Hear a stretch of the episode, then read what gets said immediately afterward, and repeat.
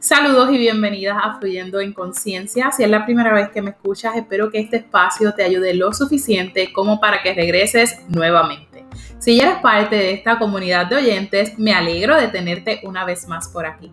Gracias por escucharme y confiar en mí para seguir creciendo.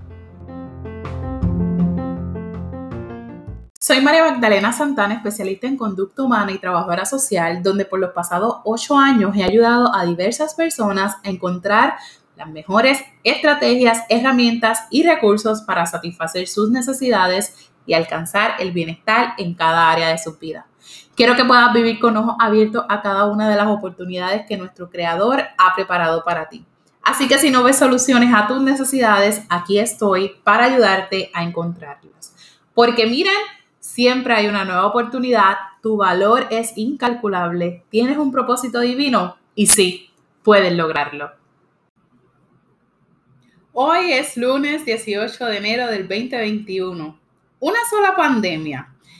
Para el mes de, marzo, cuando comenzamos todo este cambio que ha traído la pandemia por el COVID-19, esta pregunta no dejaba de pasar una y otra vez por mi mente. Y es que todas y todos nos alarmamos y de un modo u otro, ¿verdad? Comenzamos desesperadamente a buscar la solución a este mal, a cuidarnos y a buscar la manera de cuidar a los nuestros. Pero me pregunto, ¿acaso es el COVID-19 la única pandemia que está afectando a la sociedad y al mundo? ¿Y qué con las otras pandemias? De eso te hablaré en este episodio con el que quiero comenzar un nuevo segmento en Fluyendo en Conciencia, el cual he titulado Conversación Social un segmento creado para hablarte y llevarte a reflexionar sobre esas problemáticas sociales que nos afectan a todas y todos y de las cuales no podemos seguir haciéndonos de la vista larga. ¿Quieres saber más? Quédate a escuchar. COVID-19. Pensamos en él y ya a estas alturas lo primero que viene a nuestra mente es que se acabe todo esto, que podamos volver a nuestra antigua normalidad, esa normalidad en la que nosotros nos sentíamos libres de ir a donde deseáramos y sobre todo de compartir libremente con nuestros familiares, nuestros amigos, nuestras personas importantes. No ha sido nada fácil enfrentarnos a todo esto, pero el COVID no es la única pandemia de la que deberíamos estar preocupados. Hay muchas otras con las que nosotros vivimos hace siglos y que todavía no logramos combatir. Otras pandemias que aunque sabemos cuál es el antídoto, todavía siguen perpetuándose eh, como un virus de una generación a otra. Quiero comenzar por decirte qué significa el término pandemia. Según el diccionario de la Real Academia Española, este hace referencia a lo que es una enfermedad epidémica que se extiende a muchos países o que ataca a casi todos los individuos de una localidad o región. Por eso, mi pregunta de ¿y qué con las otras pandemias. Porque de lo que te estaré hablando es precisamente algo que ha atacado a muchos países o a casi todos los individuos de una localidad o región, comenzando por Puerto Rico y siguiendo, ¿verdad?, con cada uno de los países que forman a este mundo. ¿Y a qué me refiero? Número uno, la insensibilidad. Mira, cada día yo me sorprendo más y más de la manera en que como personas reaccionamos en muchas ocasiones a las dificultades y necesidades o a esas situaciones de vida que viven otras personas. Poco nos importa lo que le sucede al otro o a la otra. Después, que yo esté bien, que el resto resuelva como pueda. Eso mismo he escuchado decir en muchísimas ocasiones. Y eso ha venido no solamente de adultos, eso ha venido de niños y de adolescentes.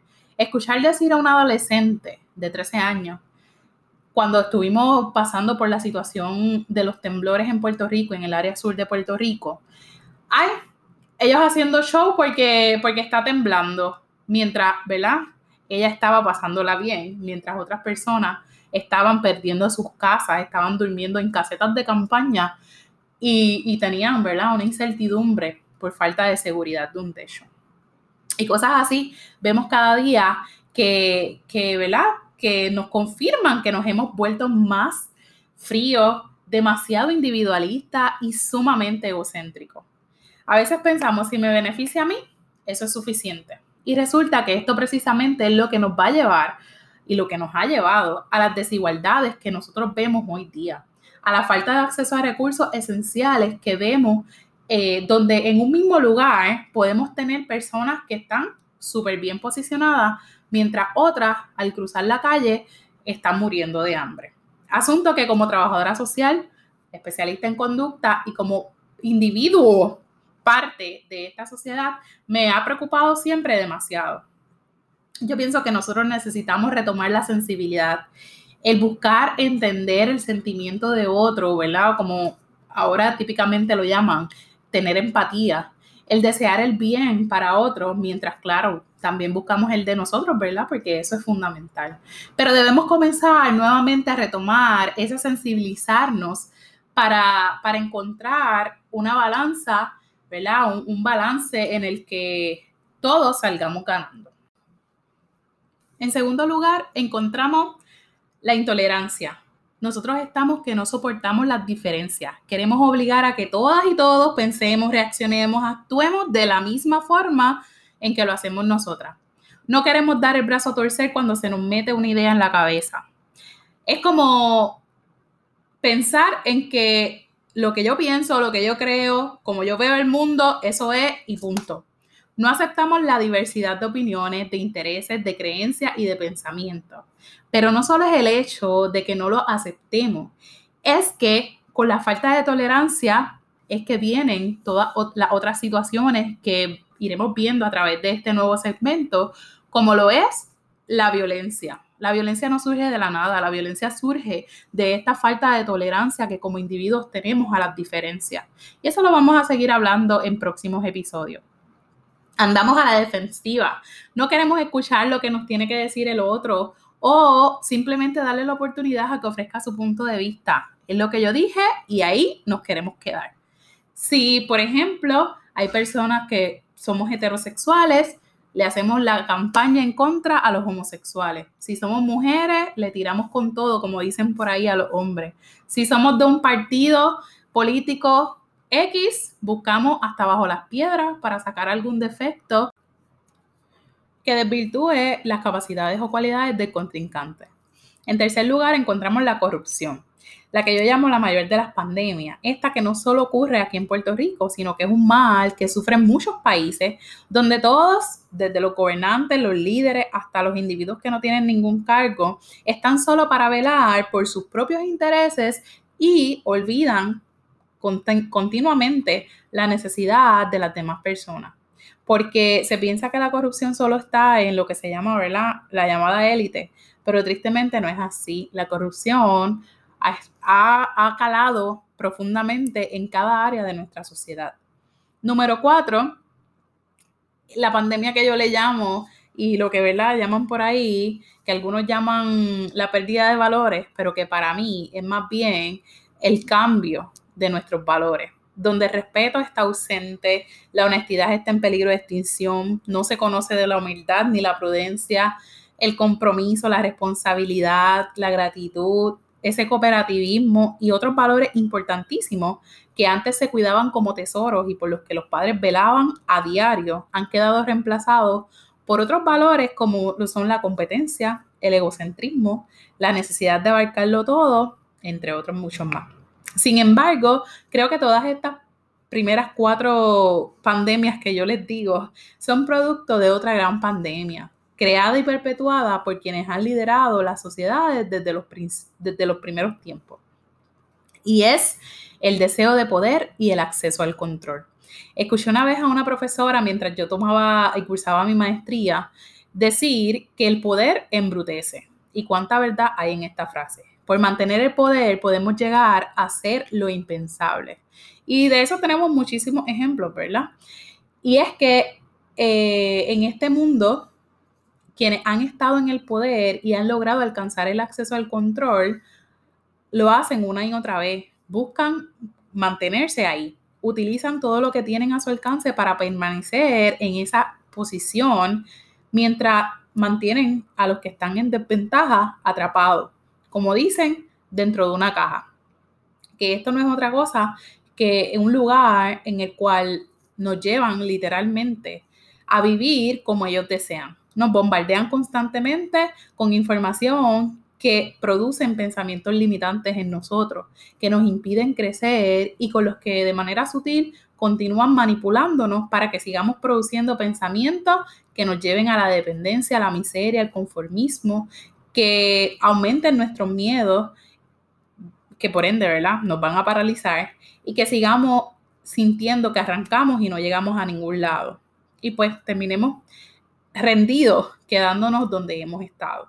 Y en ese proceso, unos siguen dominando y los demás, poco a poco, continúan perdiendo, empobreciéndose y, lamentablemente, hasta muriendo. Así que si sobrevivimos al coronavirus, continuaremos viviendo estas otras pandemias sociales que les he presentado hoy. Las que creo que pueden resolverse comenzando por cada una de nosotras, llevándola a nuestros hogares y de ahí que como efecto dominó se reproduzcan en la sociedad. Porque la sociedad somos las familias, la familia los individuos y los individuos somos tú y yo. Que no se nos va a hacer fácil, claro. Que tomará tiempo, totalmente de acuerdo. Que quizás tú vas a comenzar y te mueras y nunca jamás llegues a ver los resultados de lo que pudiste aportar, así puede ser. Pero que la satisfacción que vas a experimentar siendo una mejor persona, un mejor ser humano y aportando de manera positiva a otros, no va a tener valor que pueda pagarlo. De eso estoy totalmente segura. Ahora bien, si te estás pensando cómo puedes, cómo puedo comenzar a hacer ese cambio, te voy a decir lo siguiente. Y es una frase que tengo ahí presente, muy, muy presente, y por la cual ¿verdad? he estado trabajando, y es que comienza por ti. Número uno, edúcate. Busca conocer lo más posible de todo. Busca de, dónde surgen los asuntos, de dónde surgen las ideas, eh, antes de comenzar a reproducirlo como por tradición o por costumbre. Porque si aún no lo sabes, déjame decirte que no todo lo que nos han dicho y nos han enseñado de generación en generación es tal y cual como nos los han dicho.